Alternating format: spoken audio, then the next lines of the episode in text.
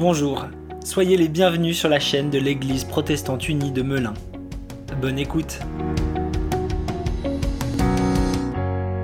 Aujourd'hui, euh, euh, nous allons lire un, peu dans la, suite de la Pentecôte un, texte qui parle de l'Esprit Saint, de l'action de l'Esprit Saint, euh, dans les Actes, au chapitre 11.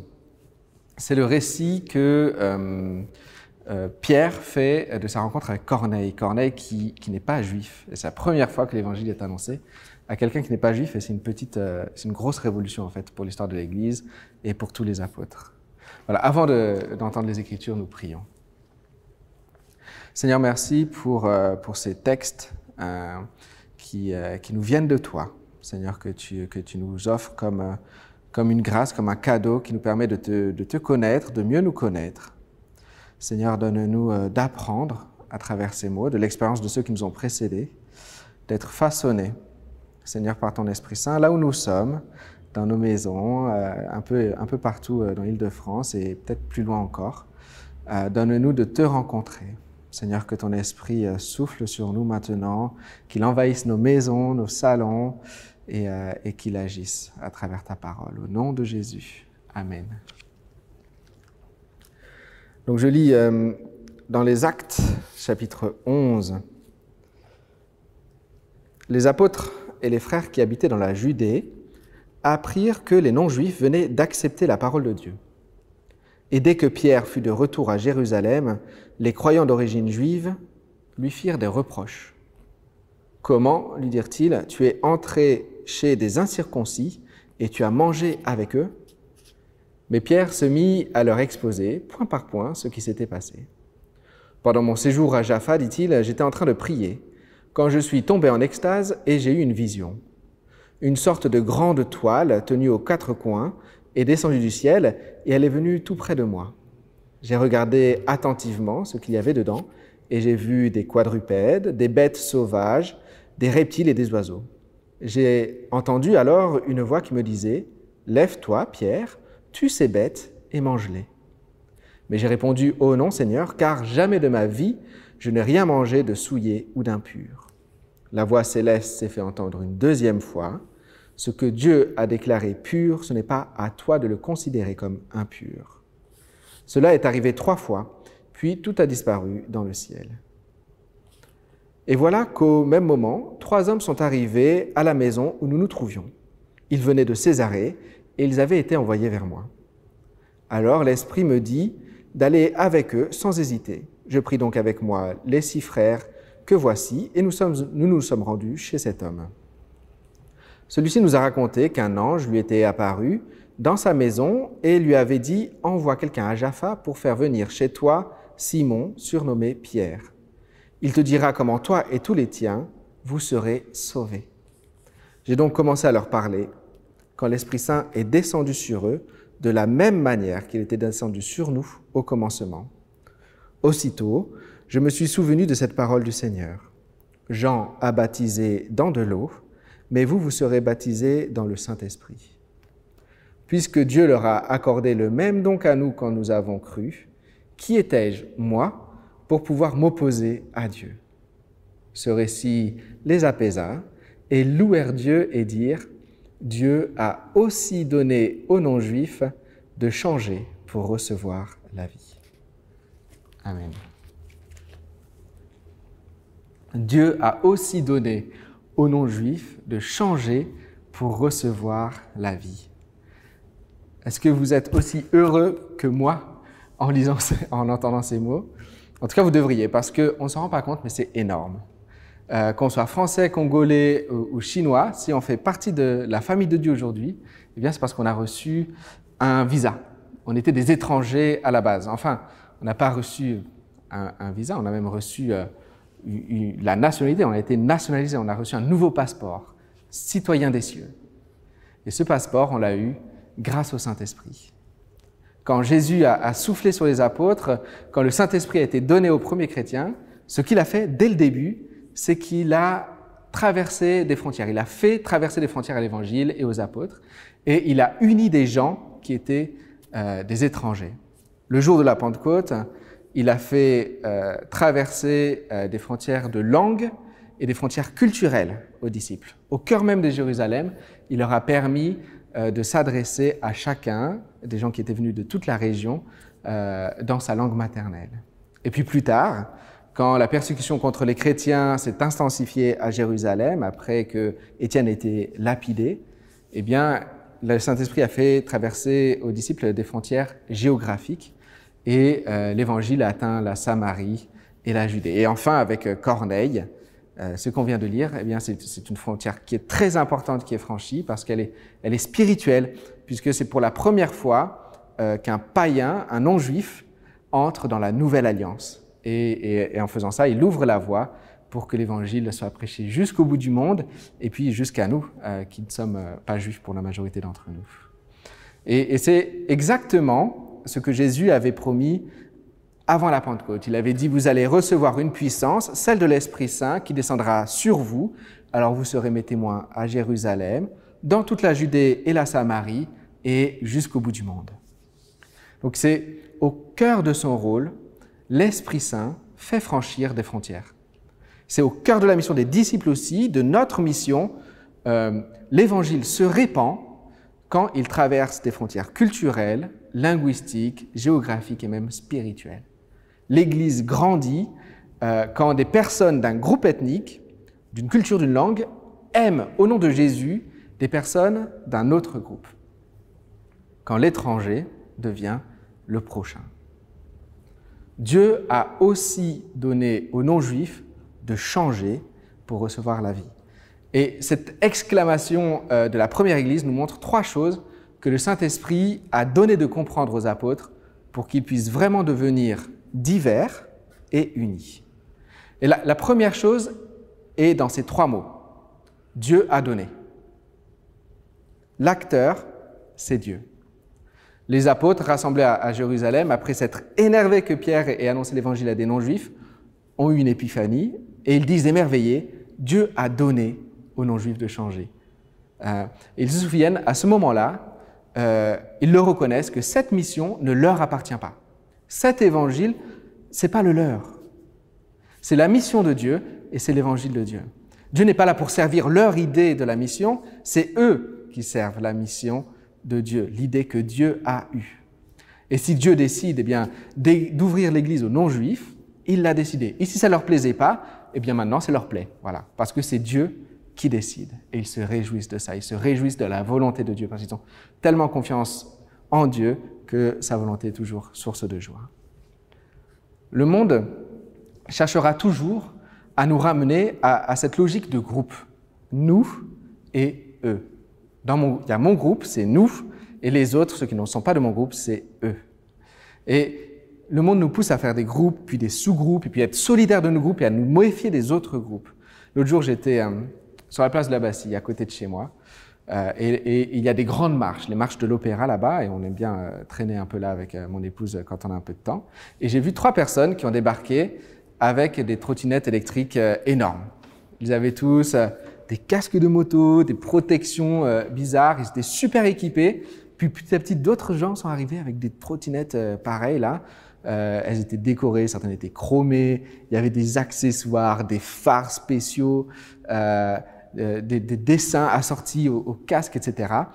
Ils étaient tout un groupe, presque 20, et clairement, voilà, ils avaient leur propre code. Certainement que ce phare-là, euh, l'autre admirait ce phare-là et, voulait ce phare, etc. Et clairement, j'étais pas de leur groupe, quoi. Et, clairement, je les ai jugés. Je me suis moqué. Je les ai trouvés ridicules. Je les comprenais pas. On n'avait pas les mêmes codes. Et puis, j'ai regardé autour de moi et j'ai remarqué une chose. Plus haut, sur les marches vers la droite, il y avait un autre groupe. Et eux, ils avaient tous les cheveux très courts, des baskets, un jean serré ou un survêt, une pochette en, bandoulière, ils avaient des, bouteilles et ils buvaient. Et, puis plus haut à droite, il y avait un groupe de trois, euh, tous habillés en noir, avec les cheveux colorés, maquillés en noir, avec des gros bijoux euh, argentés, ça existe encore, euh, ces gens comme ça. Et puis un autre groupe est arrivé en bas, ils sont assis en bas des marches. eux, ils étaient tous habillés en habits couture, euh, ils avaient le téléphone à la main, des, sacs de shopping de grandes marques, et puis leurs glaces, ils étaient là, ils se prenaient en photo, etc. Et tous ces groupes, les uns après les autres, d'une manière ou d'une autre, je les ai, je les ai jugés. Euh, j'ai trouvé chez eux des choses ridicules ou des choses déplacées, puis je me suis senti euh, un peu différent et, supérieur, il faut l'avouer. Je ne fais pas partie de leur clan, je ne comprends pas leur code, je ne comprends pas ce qu'ils sont, ce qui les a poussés à arriver jusqu'ici, ce qu'ils vivent. Et, euh, et, en fait, moi, par ailleurs, je fais aussi partie euh, d'autres groupes que eux ne comprennent pas, euh, j'en suis certain. Et euh, je n'appartiens pas à leur groupe, ils n'appartiennent pas au mien. Moi, je suis un homme, par exemple, je suis un homme marié, euh, je suis, un homme, je suis marié, j'ai des enfants. Et puis, euh, voilà, c'est vrai qu'entre hommes mariés, euh, on se comprend. Entre jeunes parents, on se comprend. Il y a des choses, on n'a pas besoin de se les dire. Euh, on sait ce que l'autre vit. On comprend pourquoi il agit comme ça. On comprend les frustrations et les besoins. On comprend même les erreurs qu'on pardonne plus facilement. Parce que, ben voilà, on, a peut-être soi-même commis les, les, mêmes erreurs ou été tenté de faire pareil, on y a pensé. Euh, et, et d'ailleurs, quand je suis perdu dans une grande foule, je repère quelqu'un de mon groupe. Tout de suite, c'est la fête, je me sens à la maison. Voici un, allié, quelqu'un qui me ressemble enfin, un autre chrétien dans ma boîte, ou euh, il y a un nouveau Brésilien qui débarque euh, dans l'église, c'est génial. Voilà. J'ai, c'est comme ça, j'ai un traitement de préférence envers les gens euh, de mon groupe. Par contre, les gens qui ne sont pas de mon groupe, voilà, si je si je fais pas attention, je vais être comme j'étais sur les marches de l'opéra. Je vais être moins à l'aise, les choses seront moins fluides, il y aura des malentendus. Je serai moins patient avec eux, moins bienveillant. Je pardonnerai moins leurs erreurs. Je serai plus dur. Euh, voire euh, indifférent ou plus dur avec eux. C'est-à-dire que je donne des privilèges à ceux que j'appelle euh, de mon groupe, je leur donne des privilèges, et que je ne donne pas à ceux que j'appelle eux. Voilà. Je ne les traite pas pareil. Et si on ne fait pas attention, l'Église, elle devient elle-même l'un de ces groupes où on est bien entre soi et on ne sort pas de l'entre-soi. Ou alors, au sein de l'Église, des groupes se côtoient mais ne se rencontrent pas. Ils ne vivent pas vraiment ensemble. Il y a les parents d'un côté, les retraités de l'autre, euh, les Camerounais, les Malgaches, les Blancs, les Noirs, et, puis on se, on se côtoie pas. Dans l'Église et ailleurs, chacun s'approprie la raison, le droit, chacun se dit Dieu est avec moi plutôt qu'avec eux. Et les apôtres ici, ils découvrent que, en fait, non. Voilà. Leur mission ne leur appartient pas, l'Église ne leur appartient pas, l'Évangile n'est pas au service de leur groupe et de leurs semblables. Dieu est au-delà de nous et de eux. Il est souverain et la mission est la sienne. Et ensemble, nous et eux, dans l'Église, c'est son projet que l'on sert. Donc Pierre, la première chose qu'il a dite à Corneille, c'est pas dans ce que j'ai lu euh, maintenant, mais c'est juste avant.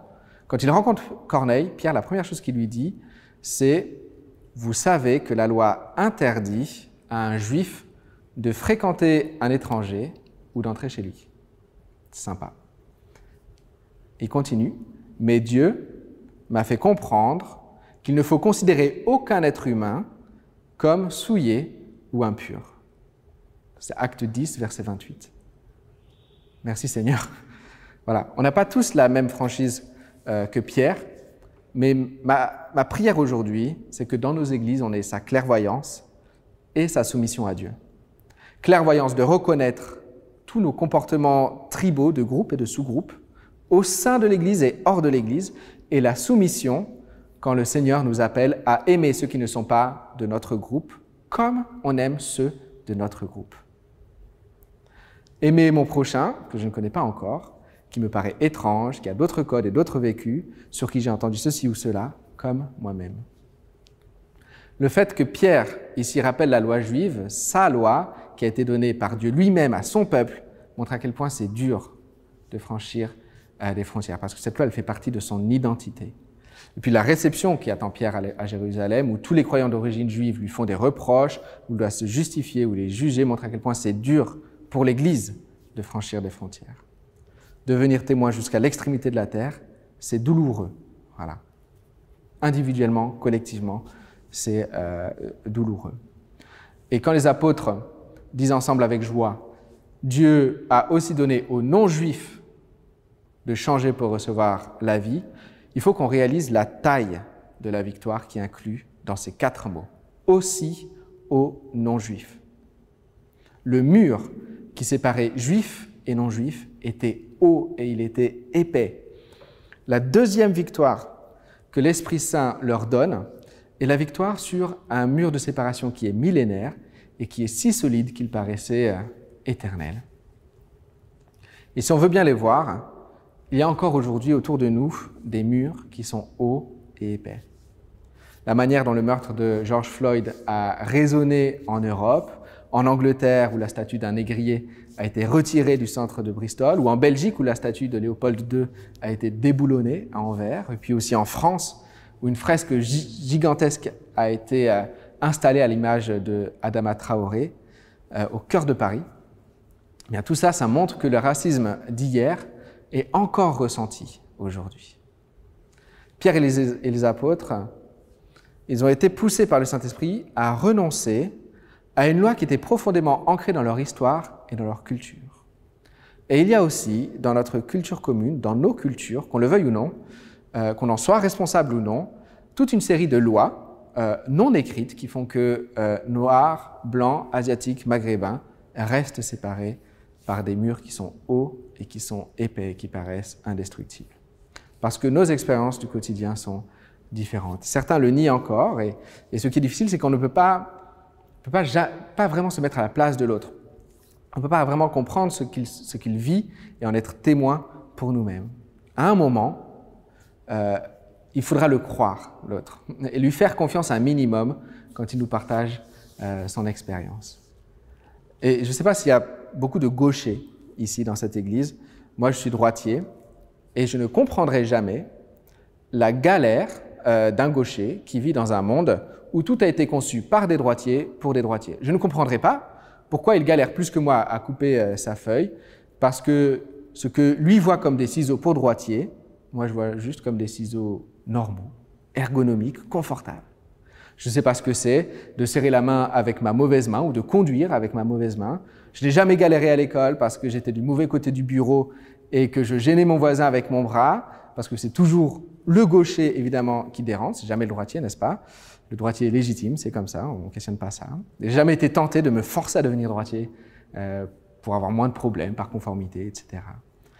Pourtant, je n'ai absolument rien contre les gauchers, mais je suis au bénéfice d'un système qui avantage les droitiers.